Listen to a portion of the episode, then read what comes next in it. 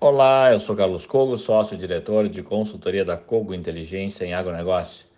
No mercado de soja, a tendência é de sustentação das cotações futuras na Bolsa de Chicago, após a redução da produção prevista para a safra dos Estados Unidos de 2023-2024. Lembrando que a projeção inicial de colheita nos Estados Unidos era de 122,7 milhões de toneladas em maio de 2023.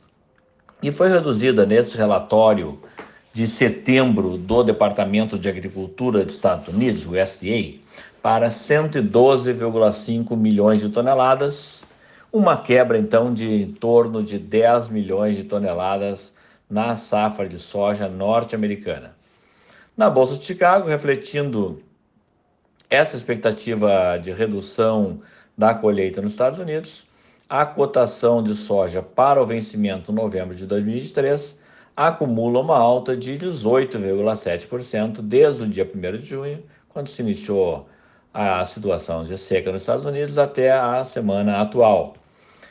Eh, em Chicago, os vencimentos da soja para o primeiro semestre de 2024 oscilam entre 13 dólares e 60 centes e 13 dólares e 90 centes por bushel e já os contratos para o segundo semestre de 2024 giram entre 13 dólares por bushel e 13 dólares e 90 por bushel, bem acima da média histórica dos últimos 10 anos, que é de 11 dólares e 26 centos por bushel. Então, temos aí preços para 2024 entre 2 dólares e 2 dólares e 50 por bushel, acima da média histórica da última década. No Brasil, só o preço subiu menos ao produtor, acumula uma alta de 10% entre junho e setembro de 2023, refletindo a alta das cotações futuras de Chicago, mas ainda é, com o rescaldo dos prêmios negativos dos portos brasileiros e a queda do dólar nos, nas últimas semanas. Os prêmios dos portos brasileiros estão positivos para embarques de setembro até dezembro de 2023, indicando um viés de alta gradual para a soja no restante desta temporada de 2023.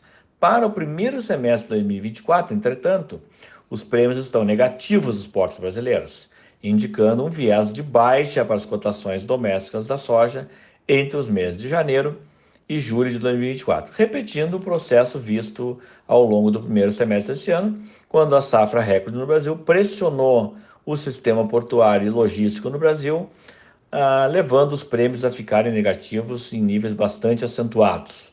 Isso deve ocorrer novamente no primeiro semestre de 2024. O que deve estar no radar do produtor a partir de agora?